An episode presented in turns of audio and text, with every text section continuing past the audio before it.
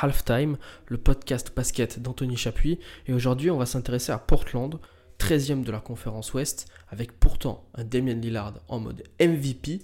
Mais alors, qu'est-ce qui ne fonctionne pas à Portland?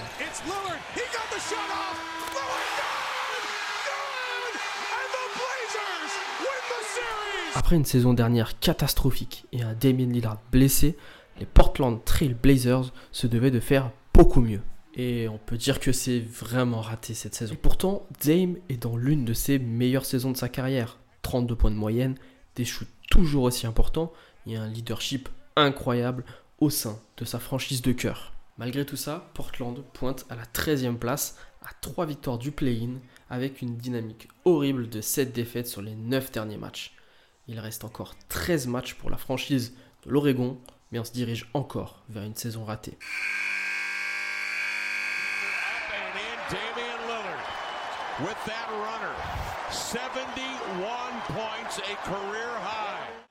Alors d'abord, on va se demander qu'est-ce qui fonctionne quand même cette saison à Portland. On en a parlé, bien évidemment, Damien Lillard. Le meneur star compile plus de 30 points de moyenne et fait partie des meilleurs marqueurs de la ligue avec un coup d'éclat à 71 points il y a un mois, tout simplement. Autour de lui, comme depuis longtemps, ça manque de stars. Mais le jeune Anferny Simons arrive à tirer son épingle du jeu.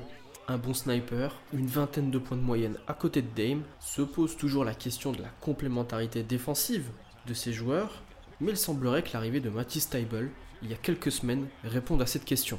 L'ancien joueur de Philadelphie, lui aussi est une satisfaction, reste à voir sur le long terme. Mais Portland semble enfin avoir trouvé son défenseur extérieur que l'équipe cherchait depuis tant d'années. Mais que dire de la recrue de l'été dernier, Jeremy Grant D'abord, et ça on l'a vu tout au long de la saison, c'est un excellent joueur, un très bon scoreur et complémentaire du duo Simons-Lillard.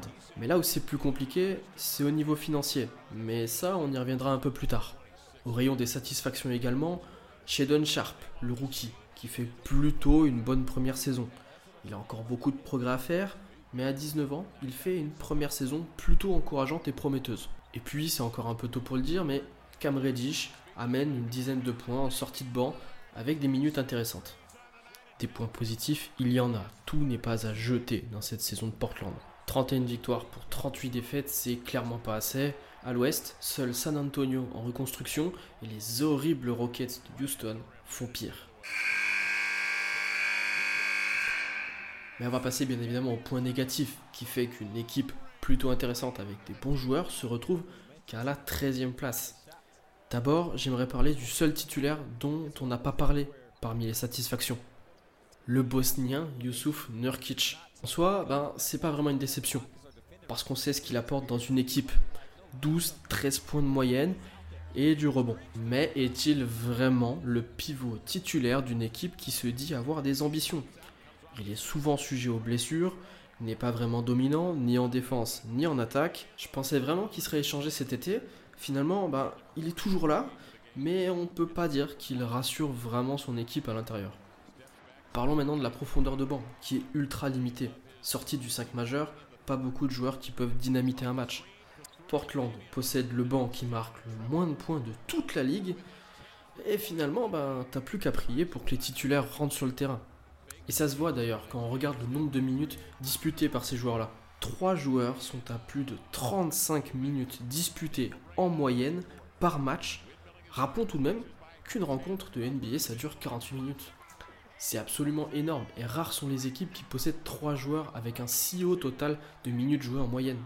En bref, c'est clair, le banc de Portland n'est vraiment pas taillé pour une grosse saison de NBA. Tiens d'ailleurs, qui a la tête de ce banc? C'est le coach, Chauncey Billups. Deuxième saison à la tête des Blazers et on dirait que l'équipe n'a toujours pas progressé.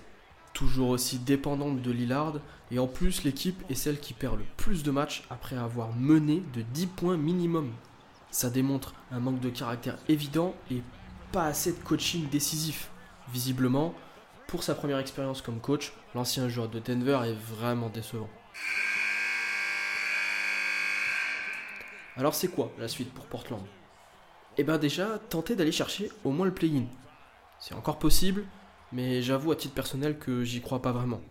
Dans ce cas, rendez-vous à la loterie. Il faudra espérer avoir le plus haut choix de draft possible, Bon, sauf miracle, ça n'ira pas chercher Victor Wembanyama, mais plutôt un choix autour de la 6-7ème place. Mais c'est surtout au niveau des contrats que le chantier s'amorce. L'année prochaine, Damien Lillard touchera 47 millions de dollars, soit 35% de la masse salariale de l'équipe.